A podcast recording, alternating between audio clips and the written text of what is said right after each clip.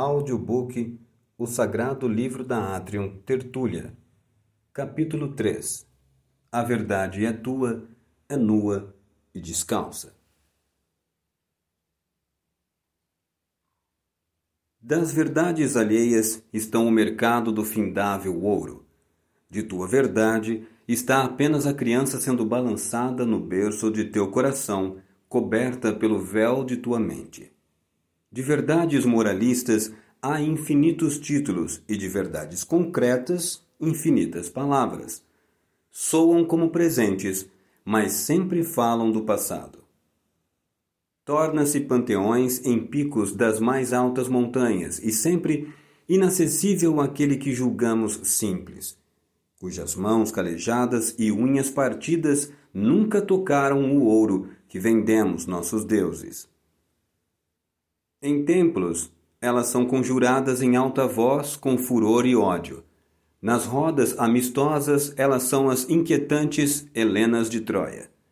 Em nossas casas, o motivo para quebrarmos nossas promessas, e em nosso seio, fonte de nossa insônia. Como seria pobre essas palavras se elas também trouxessem alguma verdade? Travestida de deusa, com abraços espinhentos fingindo de ternura. Não há nenhuma verdade a apontar, pois a minha, assim como a tua, é uma criança que ainda mudará e amanhã não será como hoje, bem distante do ontem, nenhum valor mais terá. Olhe para si. Qual é a tua verdade? É verdade que, como homem, ama outro? É verdade que, como mulher, não desejas ser mãe?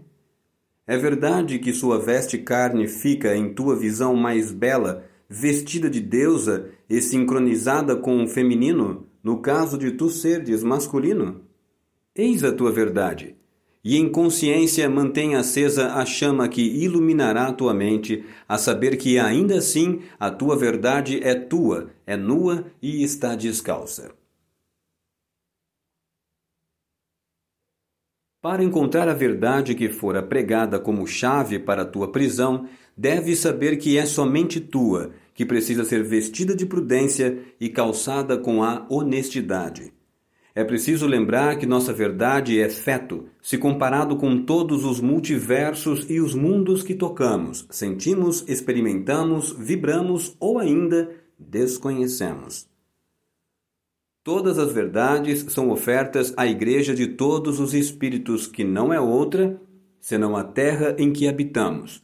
Juntas ornamentam o templo mundo.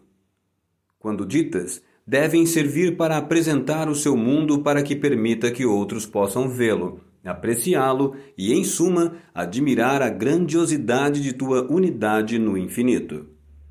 Tua verdade não serve para o outro Pois, como a mãe que não trocaria sua criança porque a cor dos olhos de outra é mais curiosa do que aquela que saiu de seu ventre, assim ninguém deixará a sua verdade para viver com a tua.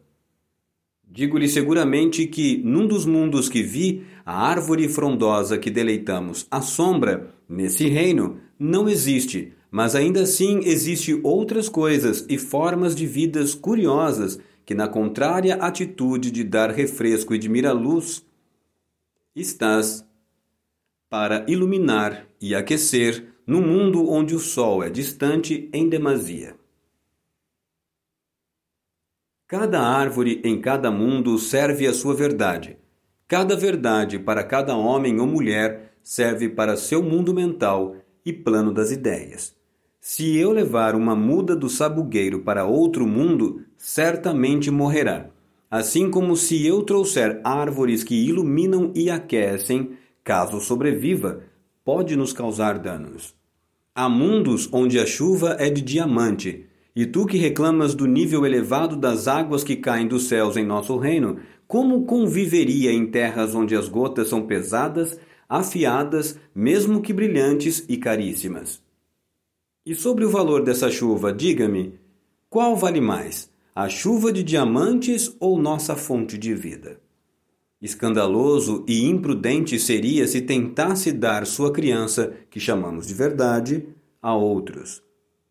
E se fordes imprudentes, morrerás, porque só há vida onde há paz, e só há paz onde existe a prudência.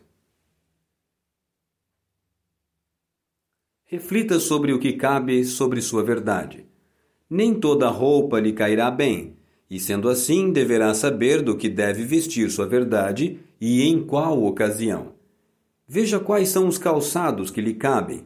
O tamanho da honestidade servirá para lembrar que sempre deve-se buscar o justo, no sentido de perfeito, e nunca o sobressalente para que sua verdade não caminhe tortuosa e tampouco o calçado apertado, para que sua verdade não tenha dificuldades de caminhar nesse mundo. As verdades aqui refletidas não são o contrário da mentira. Trata-se daquilo que julga ser o mundo, as pessoas e tu, diante de todos os seres viventes. O contrário da mentira é honestidade. Não minta em nome de uma falsa proteção da verdade Aprenda o que cada palavra lhe quer atribuir, para que não peques como ignorante, servindo ao único demônio que reina sobre muitos homens, a ignorância. A verdade que tens instalada em seu âmago lhe serve de estímulo e fermento. A verdade que serve para que não exista a mentira é a honestidade, o sim e o não, sem meros talvez ou disfarces mascarados. Quando compartilhares de tua verdade, lembre-se da árvore frondosa. Dê sombra, frutos e pequenas folhas ao vento, para que cultive o solo, agrade os homens e dê alimento aos animais. Nenhuma árvore se lança sobre o homem que lhe pede sombra. Por isso, se falardes de tua verdade, faça com ternura. Solte folhas e perfume, não se desmonte como tronco seco e podre, ou assim todos fugirão de ti. E ainda assim, todas as sementes de uma mesma árvore não dá origem a outras iguais. Troncos moldados pelo vento, quantidades de frutos influenciado pelo solo e até as folhas e flores jamais serão totalmente iguais. Pedir que algo germine como tu o és não é verdade, é egolatria. Outra árvore deve lembrar a original. Assim como os homens da ciência dão famílias para diversas espécies de árvores, assim serão os frutos de sua verdade. Depois de vestida e calçada, porém ainda será apenas tua de fato. Importe-se mais em firmar tuas raízes diante das tempestades de mentiras e raios de ódio que se espalhar Quanto mais de sua verdade quiser inferir, menos força lhe sobrará.